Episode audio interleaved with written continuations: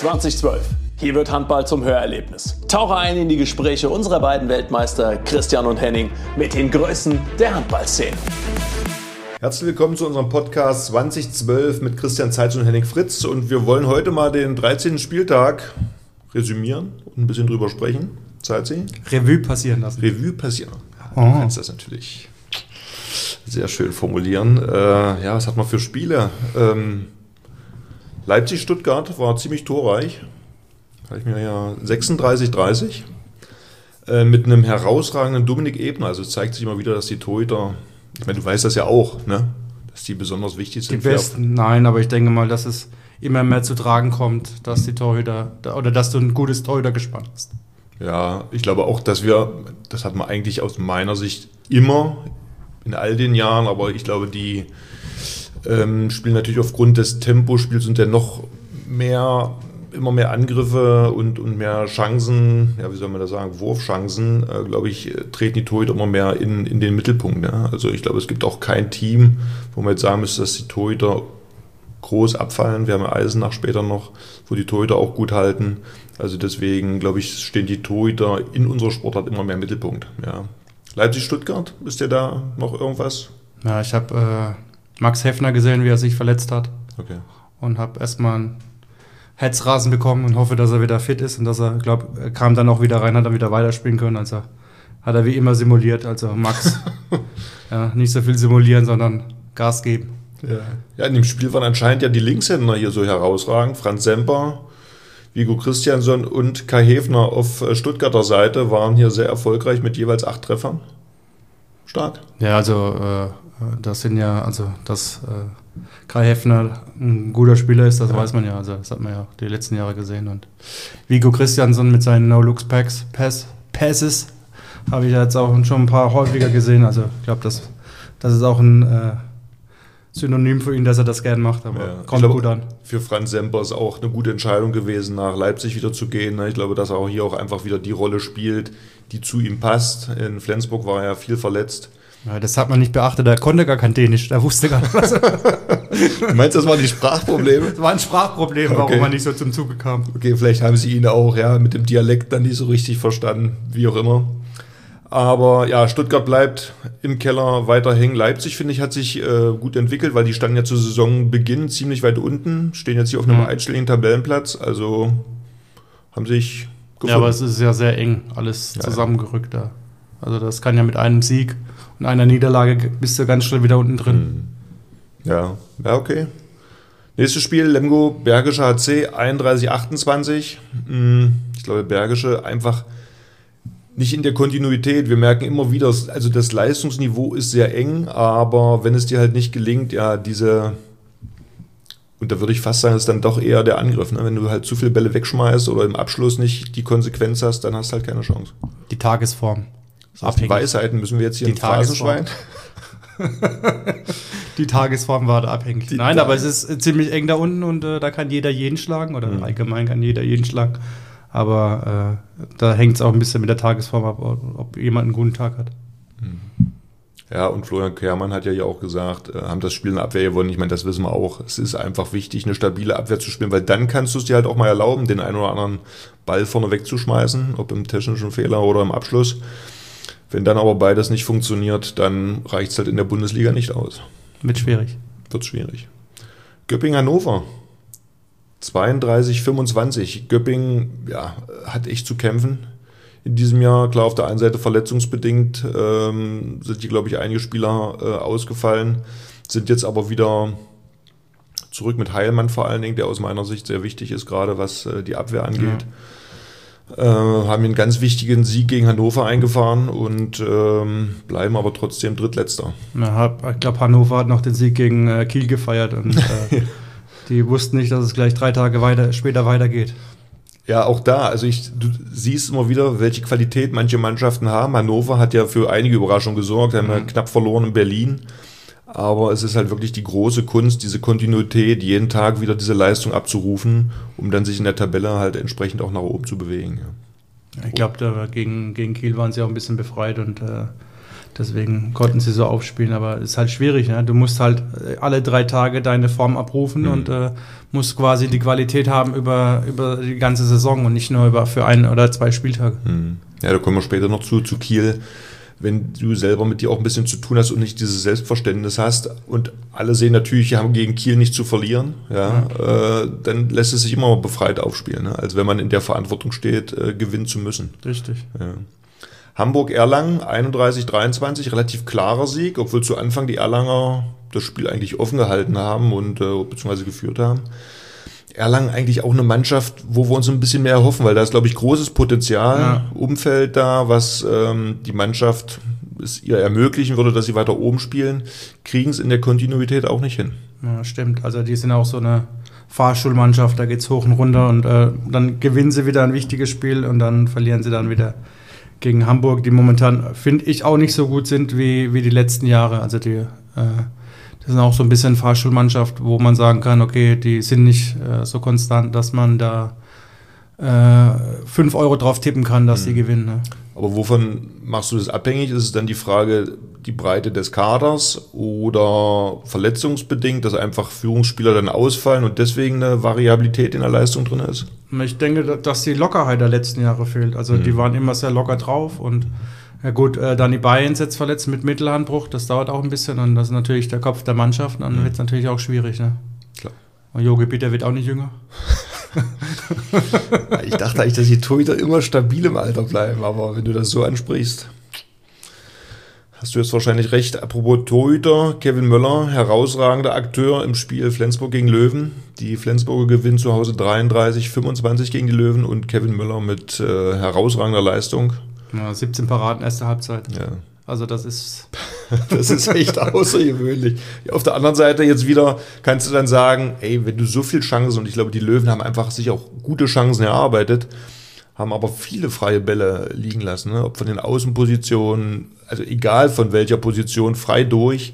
Ähm, dann wird es natürlich schwer, bei einem Mitkonkurrenten, sage ich mal, dann auch Punkte mitnehmen zu können. Ja. naja, ich glaube, die, die Flensburger haben sich sehr gut eingestellt, äh, haben die Mitte quasi zugemacht. äh, dass äh, Juri Knorr und auch äh, Kohlbacher nicht die Bälle bekommen, ja, und haben gesagt, okay, wir lassen erstmal die Außen werfen. Kreuzke verletzt, Gensheimer verletzt, sind nur noch äh, zwei junge äh, Außen da. Da ist natürlich schwer in, äh, in Flensburg da zu performen, ja, und äh, äh, ja, ich glaube, Juri hat sein erstes Tor in der 45. Minute gemacht, als er werfen musste, als Zeitspiel angezeigt war.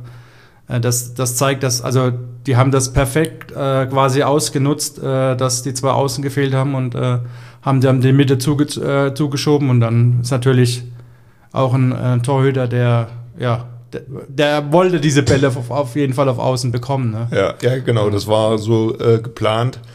Ähm, Gottfriedson im Angriff bei den Flensburgern wieder ja, tragende Figur. Ne? Er hat ja einfach diese Ruhe, diese Übersicht, ist selber torgefährlich und bringt seine Mitspieler natürlich immer perfekt in, in Szene. Ja. Gut, Kai Smith momentan war gestern nicht so gut drauf. Hm. Kai, bitte, werf einfach aufs Tor.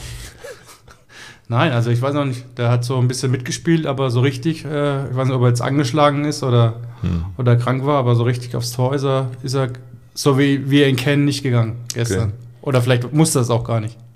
Das kann Ähm, natürlich auch sein. Vielleicht auf Löwenseite noch Kirkelöke, der ja nach Flensburg wechselt. Ähm, wie siehst du seine Leistung? Also ich fand in, den, in der Anfangszeit bei den Löwen wirkte er etwas gehemmt. Wirkte eh so ein bisschen, ja, er ist jetzt von, von der Emotion vielleicht nicht der ganz so emotionale Spieler, eher so ein bisschen der ruhige. Kann ich gar nicht verstehen. Aber er wirkt im Moment, ich weiß nicht, ob das davon abhängig war, äh, dass feststeht, dass er nach Flensburg geht. Er wirkt befreit. Ich finde, die Würfe kommen mit einem ganz anderen Tempo Ja. aufs Tor. Er wirkt irgendwie befreiter. Wie siehst du das? Ja, ich glaube, der wollte den Flensburger mal zeigen, äh, dass es sich doch gelohnt hat, ihn zu verpflichten. Ja, auch in den Spielen Nein, davor, finde ich, war hat er er gut. auch ja. äh, schon sehr gut gespielt, ja klar. Äh, es konzentriert sich jetzt alles auf, äh, auf Juri Knorr und Kohlbacher, da ist natürlich ein bisschen mehr Platz. Ja. Hm. Und äh, das war, ich glaube, das ist auch das Spiel der Löwen, das war ja auch schon mit äh, Mürholzon und äh, mit Schmidt, dass die viel äh, mit Mitte Kreis zusammengespielt hat und äh, ja. Ja, bei Andi wusste man's mit, mit Ja. Mühol und dann auch später. Ähm, aber gelöst hat man selten bekommen. Also ich weiß aber, Ja. du wusstest, dass die Na Pässe gut, kommen, aber ja, da, da, waren, da ist halt auch dann Krötzky und äh, Gensheimer, ja. Mhm. Da konntest du dann auch nicht als ha Außen nicht so viel helfen Mhm. im Halten, ja. Also da war dann doch schon, äh, ja, musste jeder quasi seinen eigenen Spieler haben und konnte nicht so viel aushelfen. die Melsunger, finde ich, tun sich weiterhin schwer. Melsung gegen Baling 26-24 äh, mit einem sehr starken Adam Morawski im Tor mit 15 Paraden. Wie hast du das Spiel gesehen? Ja, also die, also die Balinger waren bis zum Ende dran, ja, hatten, glaube ich, auch mal die Chance zum Ausgleich. Hm. Aber ja, waren einfach zu abgezockt, die Melsunger, ja. Und äh, ich glaube, die erste Halbzeit war noch ein bisschen, bisschen, äh, war Melsung noch ein bisschen dominanter, aber dann kamen sie wieder ran, zweite Halbzeit, die, die Balinger. Aber so richtig gezündet haben sie dann nicht und ja, ist schade. Hm. Momentan letzter Tabellenplatz. Ja, aber die Leichtigkeit bei Melsung zu Anfang, die Ja. sie zu Anfang der Saison hatten, die fehlt ihnen im Moment auch. Da waren einige Situationen, wo sie wieder verkrampft wirken, ins Eins gegen Eins gehen. Anstatt, ich sag mal, dieses gebundene Spiel, das irgendwo begonnen wird und dann einfach Bewegung gemacht wird. Ich meine, das Potenzial, die Qualität ist ja da.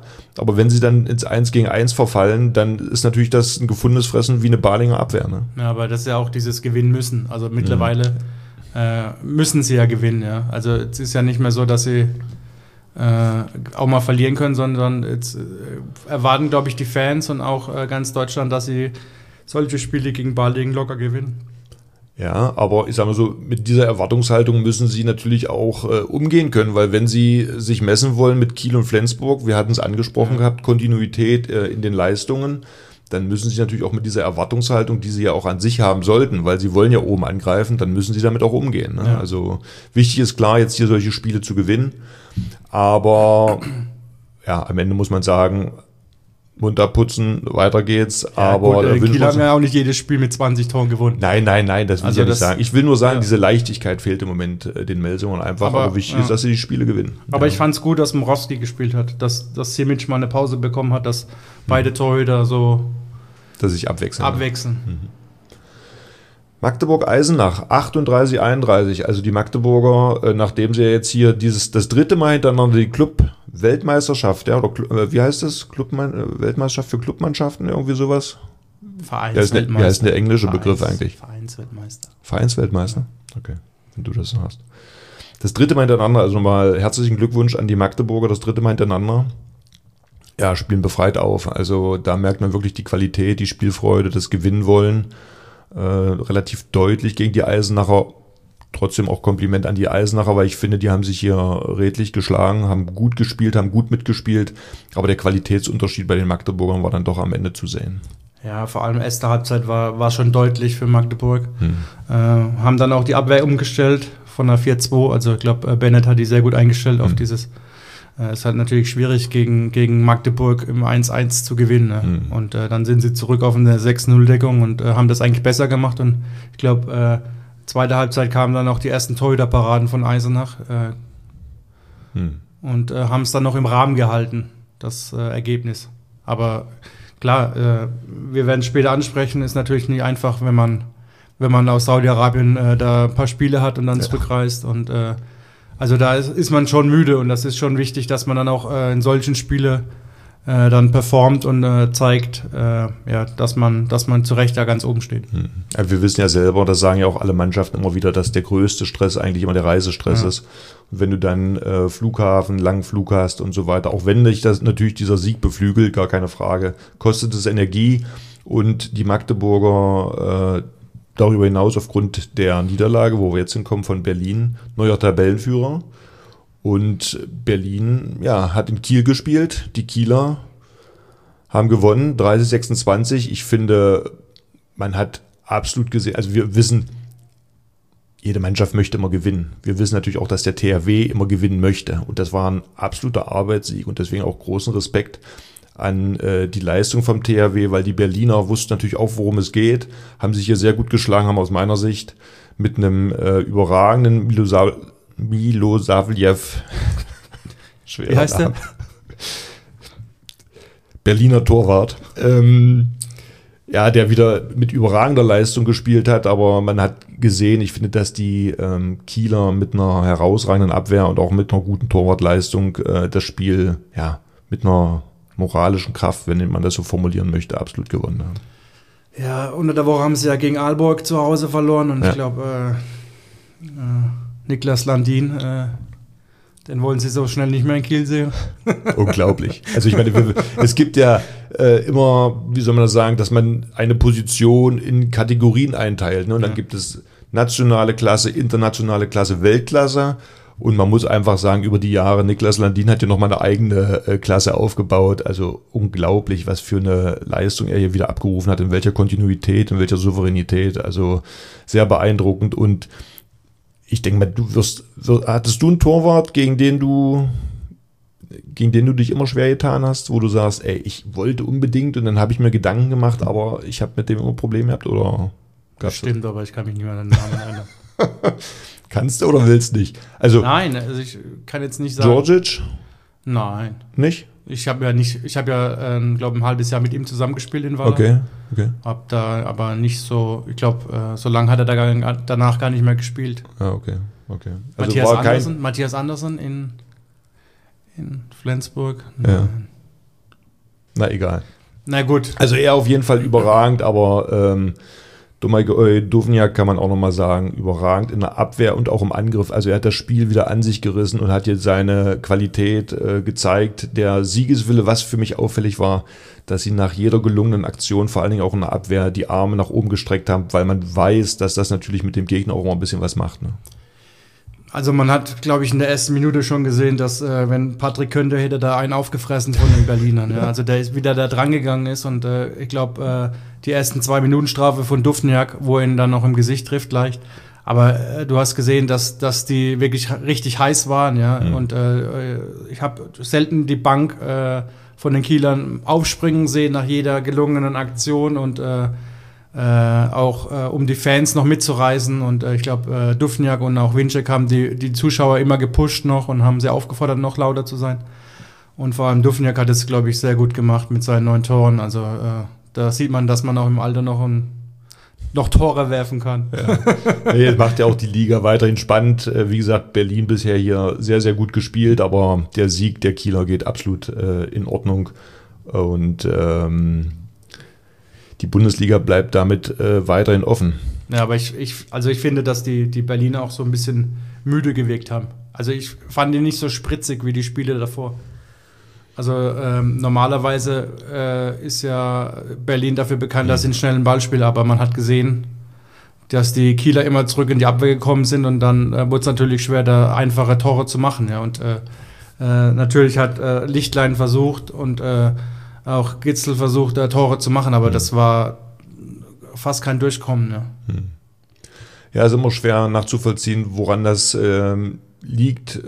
Am Ende kann die Situation einen vielleicht trotzdem beeindrucken, ne? die Atmosphäre in der Halle, das zu sehen, wie der Gegner im Endeffekt sich präsentiert, auch von sich überzeugt ist. Das sind ja manchmal Kleinigkeiten, die einen selber stärken oder schwächen dann in so einer Situation.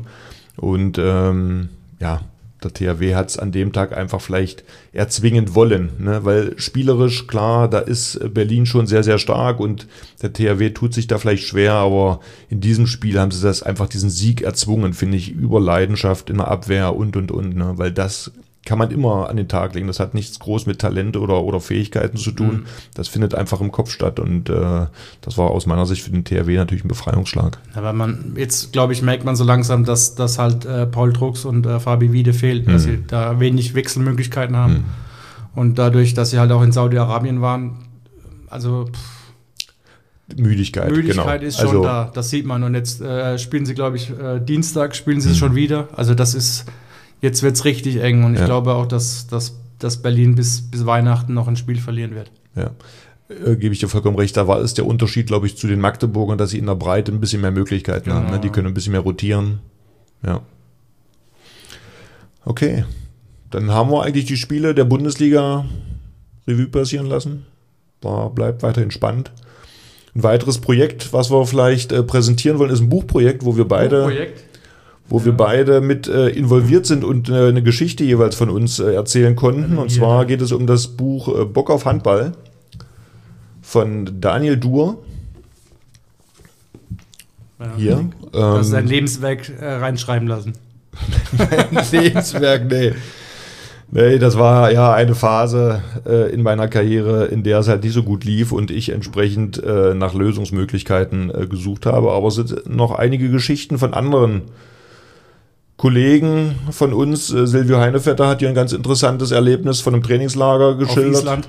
Von, auf Island, ja genau. Äh, Bob Hanning spricht hier von einem ganz besonderen Jahrgang. Soweit ich mich erinnere, redet er hier nicht von Wein, sondern von äh, einem, ja, von einer Jugendnationalmannschaft, glaube ich, ne? Die, äh, mit der er hier sehr erfolgreich war. Henning, ich habe nur deine Geschichte gelesen. Du bist.